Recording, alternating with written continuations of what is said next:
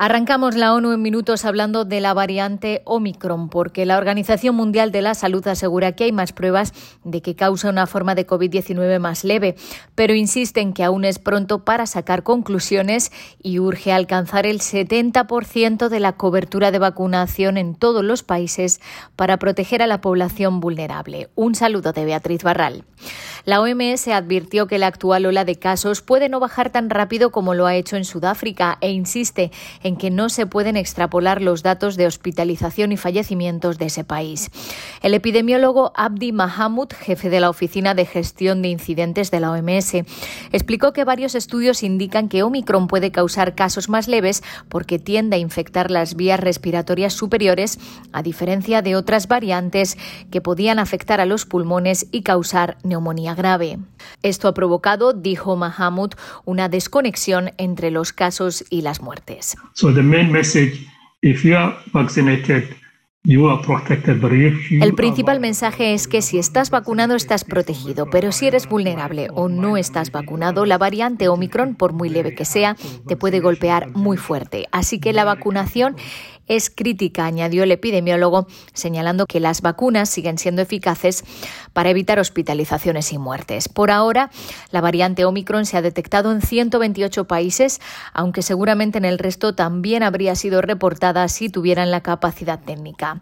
El experto también se refirió a la llamada flurona, la infección simultánea de gripe y COVID. Dijo que puede ocurrir, pero son dos virus diferentes, por lo que no hay riesgo de que se combinen en una nueva variante. En Pakistán, 1.400.000 refugiados afganos han logrado tarjetas de identidad gracias a una campaña del gobierno para verificar y actualizar datos. La campaña, apoyada por la Agencia de la ONU para los Refugiados, ACNUR, comenzó el pasado 15 de abril y finalizó el 31 de diciembre. Fue la primera verificación a gran escala de refugiados en Pakistán en los últimos 10 años. Unos 200.000 niños menores de 5 años fueron registrados por sus padres.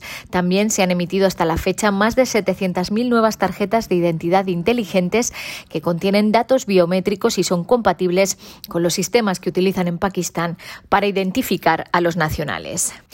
El secretario general acoge con satisfacción la declaración conjunta de los estados que poseen armas nucleares sobre la prevención de la guerra nuclear.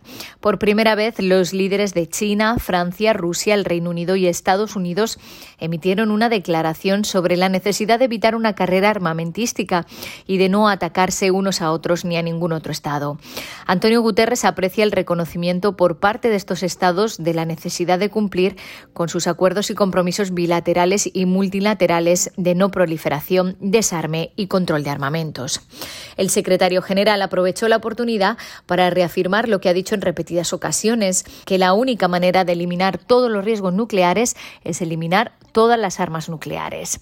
Y en el Día Mundial del Braille, la ONU recuerda que la pandemia ha puesto de manifiesto la importancia fundamental de producir información en formatos accesibles.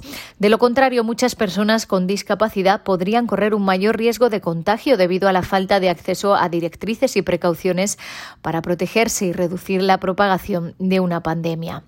El sistema de las Naciones Unidas ha promovido una respuesta al COVID-19 que tenga en cuenta la discapacidad y difunde información en braille. Por ejemplo, en Malawi, el PNUD ha producido más de 4.000 materiales en braille sobre sensibilización y prevención del COVID-19. UNICEF ha elaborado notas de orientación disponibles en varios idiomas y formatos accesibles. Hasta aquí las noticias más destacadas de las Naciones Unidas.